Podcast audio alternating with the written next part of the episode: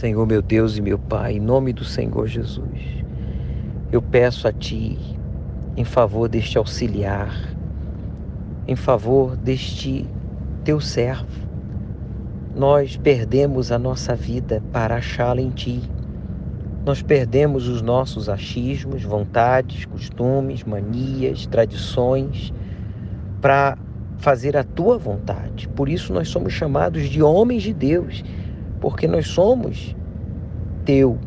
E o nosso prazer é te agradar, é fazer o que o Senhor quer que seja feito, e não o que a gente quer, ou que a gente sente, ou que a gente gosta. Então, eu peço a ti, nesse propósito de 40 dias de jejum e oração, de consagração dos auxiliares no Brasil e no mundo, que o Senhor livre este teu servo de cair na tentação da vaidade, do orgulho, cair na tentação da rebelião, da desobediência, no pecado da ingratidão, da mentira, cair no pecado da promiscuidade, da pornografia, da masturbação, do namoro não autorizado, de um namoro indecente, abrasado.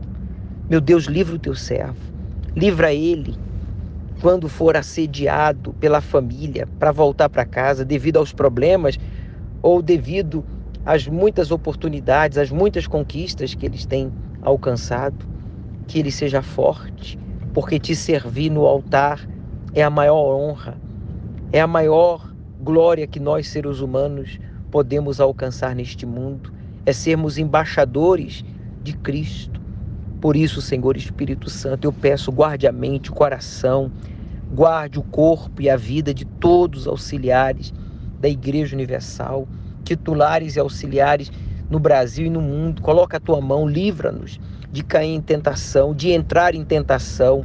Não permita com que nenhum deles, nenhum de nós, venha sofrer, meu Pai, um atentado, um assalto, venha sofrer um acidente, uma catástrofe, seja o que for, amarra, frustra os planos de Satanás, os planos do mal e dos maus sejam frustrados e que nesses 40 dias o Senhor venha inspirar, renovar, fortalecer, avivar, que o Senhor venha dar revelações, que o Senhor venha nos usar como nunca antes, porque nós somos o altar.